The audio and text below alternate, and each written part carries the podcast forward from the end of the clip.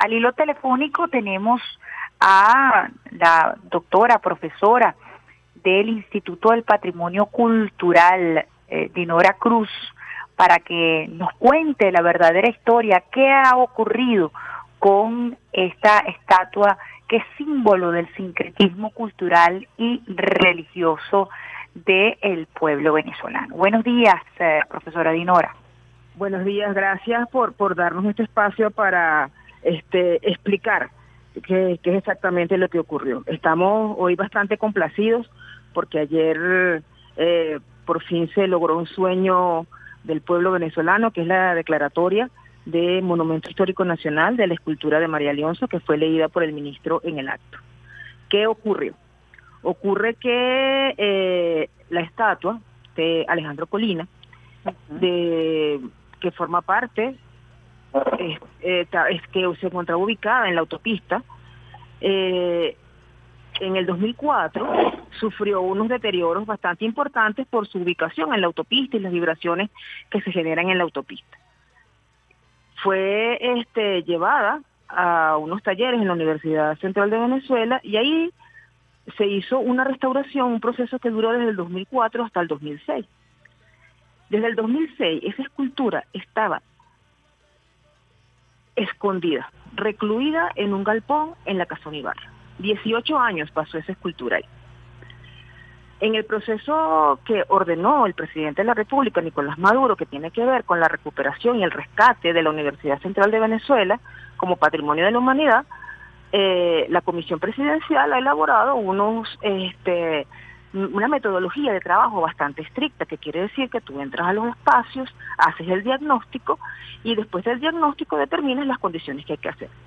Cuando nos corresponde entrar a la Casona Ibarra, este, pues evidenciamos que la escultura está ahí donde ha permanecido 18 años, escondida del pueblo, escondida de la Doctora, ¿dónde se encuentra la Casona Ibarra para quienes desconocen todo lo que es la ciudad universitaria? La Casona Ibarra se encuentra eh, eh, ubicada detrás de los de los de los gimnasios del gimnasio de la Universidad Central de Venezuela lo que comúnmente uno llama la cachucha de Rómulo. Okay. este y ahí se encontraba tenía 18 años ahí. El Instituto de Patrimonio Cultural el, Ministerio del Poder Popular para la Cultura en, ante esa situación tomamos una medida este de protección para proteger, digamos, en este caso la escultura. Y no solamente protegerla, sino que además este que sí que, que cumpla la función las esculturas son para ser admiradas para ser vistas para ser este que el pueblo las pueda ver sobre todo una escultura de esa naturaleza que además no solamente es un bien cultural, un objeto, una escultura altamente valorada, sino que además es una escultura que el pueblo venezolano le rinde devoción porque es la representación de una de sus diosas, de una de sus deidades más importantes, que es María Leonza. Entonces, en ese sentido, el Instituto de Patrimonio Cultural, que es la autoridad en materia de patrimonio en Venezuela, nosotros somos la autoridad, en virtud de que esa escultura está declarada bien de interés cultural y por estar declarada bien de interés cultural está sujeta a un régimen especial de protección, el Instituto de Patrimonio Cultural eh, eh, inicia una medida para poder garantizar este, la protección de la escultura. Profesora, ¿quién le da la facultad al Instituto de Patrimonio Cultural? ¿Existe una norma, una legislación? ¿Por qué interviene? ¿Por qué el Instituto de Patrimonio Cultural interviene en esta situación? Fíjate, la primera, la primera normativa que existe, por supuesto, es la Constitución de la República Bolivariana de Venezuela, pero además, eh, digamos, adicionalmente, y en el marco de eso está la Ley de Patrimonio Cultural del año 93, que indica que el Instituto del Patrimonio Cultural es el ente rector en materia de patrimonio eh, cultural en Venezuela y que todo el patrimonio cultural, sea un bien físico o un bien inmaterial, público o privado, está sujeto a un régimen de protección especial que eh, es el Instituto del Patrimonio Cultural el que tiene la facultad de protegerlo. Independientemente de donde se encuentre ese, patrimonio eh, cultural o inmaterial, material o inmaterial material independientemente de donde se encuentre. Nosotros somos en este caso la autoridad. Nosotros, entonces en ese sentido, nosotros no tenemos que pedir permiso, a nosotros nos piden permiso, la, la UCB nos debe pedir permiso, las gobernaciones, las alcaldías, eh, los particulares tienen que pedirle permiso al Instituto del Patrimonio Cultural.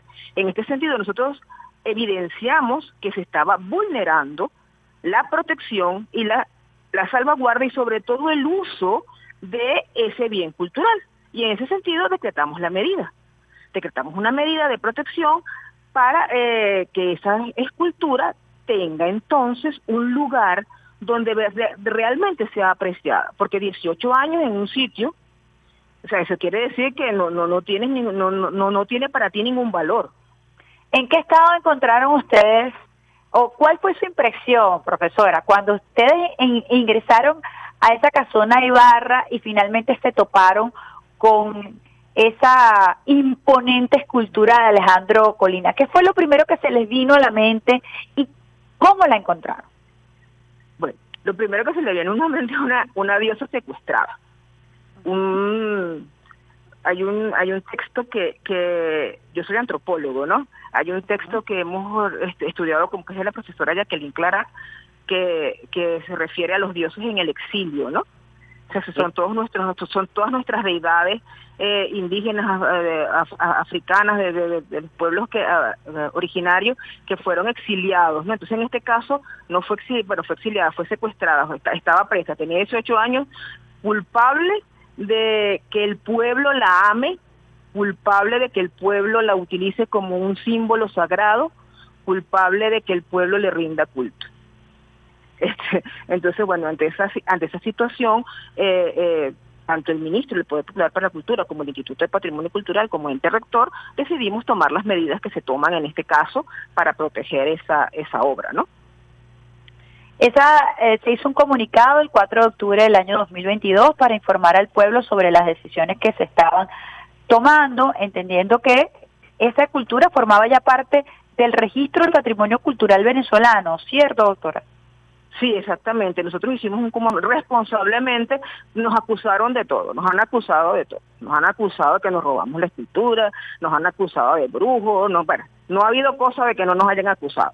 Pero nosotros responsablemente eh, emitimos un comunicado explicando la situación este, iniciamos el procedimiento administrativo que tenemos que iniciar este, para que se dé cuenta de por qué tiene esa escultura 18 años ahí, porque no fue reubicada en otro espacio de la Universidad Central de Venezuela, porque ubicarla en el mismo espacio donde sufrió el accidente era improcedente, o sea, volver a ubicar la escultura en la autopista la estaba sometiendo al mismo estrés que se le sometió para cuando, cuando tuvo el colapso, ¿no?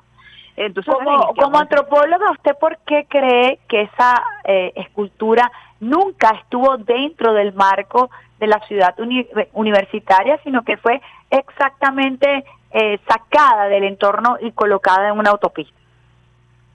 Eh, en primer lugar hay que conocer como un poco la historia de, de, esa escultura, ¿no? Esa escultura no, no forma parte, no formó parte de la de la visión de Villanueva del concepto de Villanueva porque esa, escultura fue solicitada por el gobierno venezolano en, mil, en 1951 para que fuese el pebetero de los Juegos Sudamericanos que se realizaron en ese en la Universidad Central de Venezuela en los estadios en ese momento.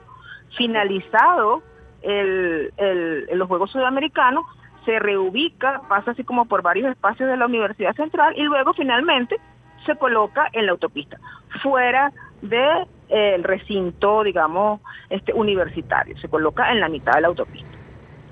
Y eso este, genera el impacto que tuvo precisamente por lo que usted explicaba. Eso genera el impacto.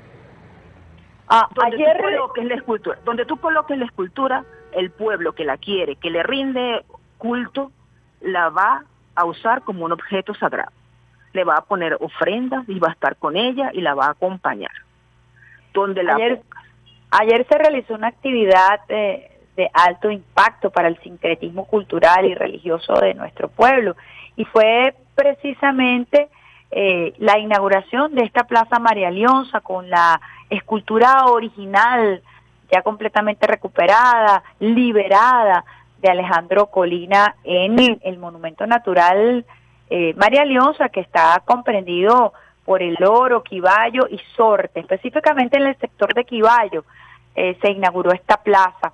Luego de todo este trabajo, que además ha sido un trabajo que se ha realizado con una celeridad impresionante, eh, ¿cuál es el, eh, usted como antropóloga, cómo, cómo evalúa eh, que se haya inaugurado esta plaza y que finalmente se haya puesto en exhibición, como usted lo dice, una escultura que es arte, que es para ser observada, que es para ser admirada, que es para tener su público?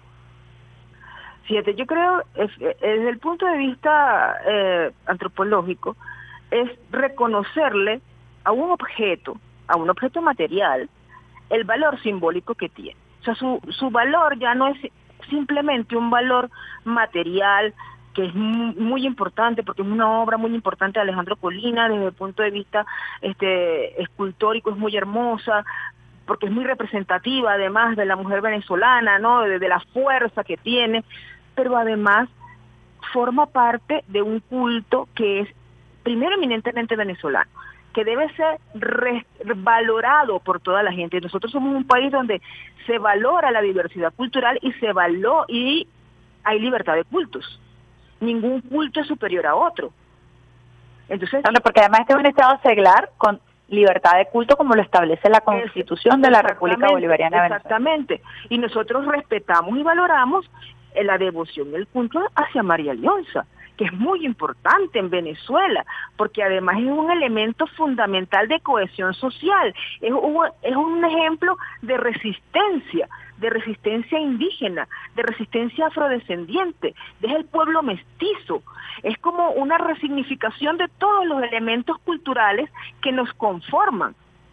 es, es así como la reivindicación de la resistencia desde que estamos a punto de, celebrar, de, conmemorar 12 este, el 12 de octubre, Día de la el Día de la Resistencia Indígena. Eso son, o sea, la conquista y la colonización, lo que generó fue un proceso de resistencia en el pueblo venezolano, que se manifiesta de diferentes maneras y una de las maneras de manifestarse esa resistencia es en la devoción a María Alianza, porque ahí están sintetizados todos los valores por las cuales que nos conforman como pueblo, porque es el amor, la solidaridad, la protección de la naturaleza, la protección de las aguas. Fíjate que María Leonza está identificada con el agua, con las, con el bosque, con la selva, con las mariposas azules.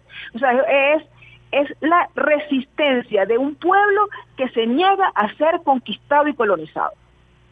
¿Usted cree que parte de lo que ocurrió, eh, no solamente lo que ocurrió con la escultura, ese vil secuestro, eh, sino también incluso la respuesta luego de que fuera eh, liberada y colocada eh, en su, pudiéramos decir en su, en su sitio de origen, en su sitio de pertenencia. Hablaba el ministro Ernesto Villegas el día de ayer como anécdota lo que ocurrió allí cuando en primera instancia se propuso colocar otro monumento que no fuera la estatua de Alejandra de Alejandro Colina y pues bueno, él decía que se movían los aires, eh, los árboles y que pues bueno, María Leonza quería estar allí en su montaña. Eh, si hablamos del término simbólico que de lo que ella representa, como usted bien lo ha explicado. Hay un dejo de eurocentrismo, de racismo en ese trato que algunos gobiernos y algunas instituciones le dieron a la estatua de María Leonza. Sí, evidentemente sí, hay una, digamos, hay una, hay una concepción de que hay un arte eh, que, que es intocable, que no se puede, ¿no? Que es simplemente contemplativo, que no está cargado de valores, que no está cargado de símbolos, este, que, que bueno, que puede estar confinado en un sitio porque simplemente es una escultura, o que una escultura de X autor, cualquier, este, no, no puede estar cercana al pueblo, este, y el pueblo la carga de valor, o sea, así como que, ay, mira, por favor, le estamos haciendo, van a hacer brujería, que es una de las cosas que nos acusan permanentemente. La sacaron del sacrosanto sitio de la Universidad Central de Venezuela, y yo soy egresada de la Universidad Central de Venezuela, este, y la llevan a Quiballo, imagínate con los brujos, ¿no? Evidentemente sí. más allá de todo el tema este que, que eso es una manera de de, de eh, tratar de opacar el trabajo, además, de que se viene haciendo de descalificarlo. de Venezuela. de descalificar el trabajo que se viene haciendo en la Universidad Central de Venezuela, que evidentemente tenía unos problemas muy graves de mantenimiento. O sea, nosotros... el, este, reflejo de lo que ocurre con la estatua de María Leonza, eh, con ese símbolo de, de Caracas y de la espiritualidad y del sincretismo cultural, es el reflejo de lo que está ocurriendo, de lo que estaba ocurriendo en la Universidad Central de Venezuela. También tenemos que decirlo así. Sí, bueno, sí, pero es que además, además no solamente está el tema de María Leonza en la Universidad Central de Venezuela. Así es. Hay, hay otra, otras obras de arte este, que en este proceso hemos evidenciado, que ojalá hubiesen sido tan diligentes en ese momento, hay, incluso hay un mural, por ejemplo, en la Facultad de Arquitectura, que esos son todos, son esos procedimientos que hemos venido trabajando, este, que fue en algún momento una persona, y sobre la Facultad de Arquitectura, ¿no? que es una de las obras insignes del maestro Villanueva, un mural en una, en, uno de los salones y no sé, un profesor de ahí decidió que, que no le importaba el mural y que quería abrir una puerta y tumbó el mural, tumbó parte del mural y abrió la puerta. Después se fastidió la puerta y la cerraron, la bloquearon, tiene una pared. Y eso, pues, eh, eh, en ese momento no, no, no dijeron nada, nadie dijo nada, este, no, no nos acusaron de ladrones, no nos no acusaron, no notificaron a, al órgano subsidiario de la Universidad Central, que es la COPRED, para el manejo del patrimonio, no, hubo declaraciones de la, de, de los rectores y de las autoridades universitarias, entonces hubo, hay murales que han sido, que fueron tapados por, por, para hacer ventas de, de, libros y, cosas de esas. O sea, todo eso está ocurriendo, ocurrió durante muchos años en la Universidad Central de Venezuela y en, eso, en, este, en este momento, por una obra que tienen secuestrada, nos acusan de este ladrones, de violentar, de violentar la, autonomía universitaria, de violentar. Eh, Además, la ley de patrimonio es clara, aquí no hay cotos, no hay cotos ni cerrados, ni feudo. La ley de patrimonio es para todos. No puede haber feudo, porque te no, no podemos entrar a la universidad por la autonomía universitaria. No. No, y que parte además esos son bienes públicos, además esos son bienes públicos. Y parte precisamente de lo que ha realizado la Comisión Presidencial, que es la que eh, en primera instancia aborda con equipo multidisciplinario del cual usted forma parte y me consta, es precisamente eh, el rescate de los espacios, de las aulas, pero también el rescate de todas esas obras. ¿Cuántas obras es que son, profesora Dinora, que ustedes... 108 obras, 108, 108 obras de arte que forman parte de la síntesis de las artes este, que fue lo planteado por Villanueva. Y es uno de los aspectos más delicados, usted me lo comentaba en alguna oportunidad, a ser abordados a la hora de poder intervenirse para su rescate, si no, si, si recuerdo bien. Exactamente, fíjate, porque además las obras de arte de, de, de, la ciudad universitaria no, no, no todas son iguales, pues hay, hay, hay obras, hay murales, hay esculturas, hay murales eh, con mosaiquillos, hay murales pintados, hay murales, digamos, en el gama de las artes, por eso se llama la síntesis de las artes, ¿no? Entonces, cada obra requiere una atención especial. Fíjate que ya se hizo la restauración del reloj, que es muy, fue muy importante, ¿no?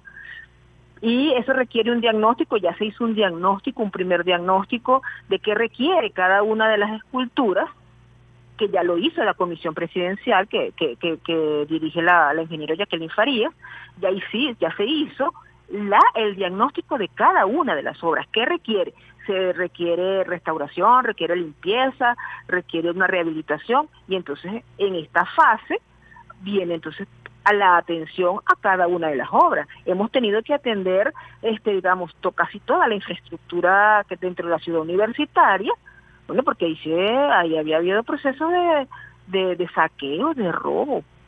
Se, se, se, robaban los, lo traigo a colación a propósito.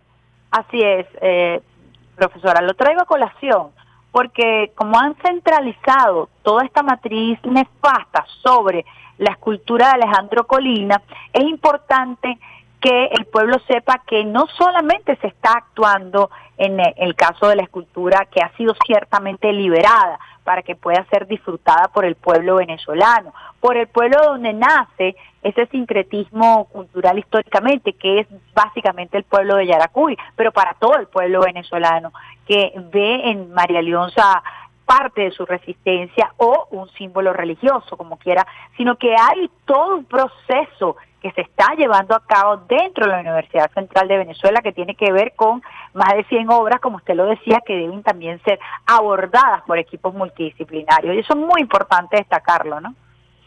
Fíjate, al, al momento se han tenido más de 50 edificaciones. Más de 50 edificaciones que estaban este, en diferentes grados eh, destruidas. O sea, en la Universidad Central no había un solo banco que funcionaba. No había, este, todos había problemas de filtración, había problemas, no había agua, no había agua. Este, la comisión presidencial ha restituido todas y cada uno de los elementos en cada uno de los edificios que hemos sido muy celosos. Hemos sido muy celosos. Nosotros nos encontramos en edificios que hizo Villanueva con bloques de, vidrio, los bloques pintados de negro porque les molestaba el sol. Una desidia total. O sea, además una, una anarquía total. O sea, se supone que la obra de, de, de, Raúl Villanueva, de Carlos Raúl Villanueva, es muy importante, es muy emblemática, está declarada Patrimonio de la Humanidad y haya sido eh, tratada con un descuido y un, así como que sin ningún tipo de, de, medida, ¿no? De, tema patrimonial. De protección. Sí, de protección. Entonces, en este caso, nosotros nos, hemos eh, hecho acompañar por un grupo de asesores donde, donde se... Mira, no, no, voy a decir cuál es el, edificio, pero nosotros se hizo una restauración en un edificio. Después que se hizo la intervención, aparece el plan original de Villanueva, donde dice que, la, que eso tiene que ser en obra limpia. Eh, y Villanueva lo puso así, lo puso en obra limpia. Y se hizo entonces, se le quitó la pintura y se puso en obra limpia. Porque así... Respetando cada uno de los cánones establecidos por el maestro Villanueva, pues. Exactamente. el, el paisajismo. Resulta que el paisajismo también forma parte de la obra de Villanueva.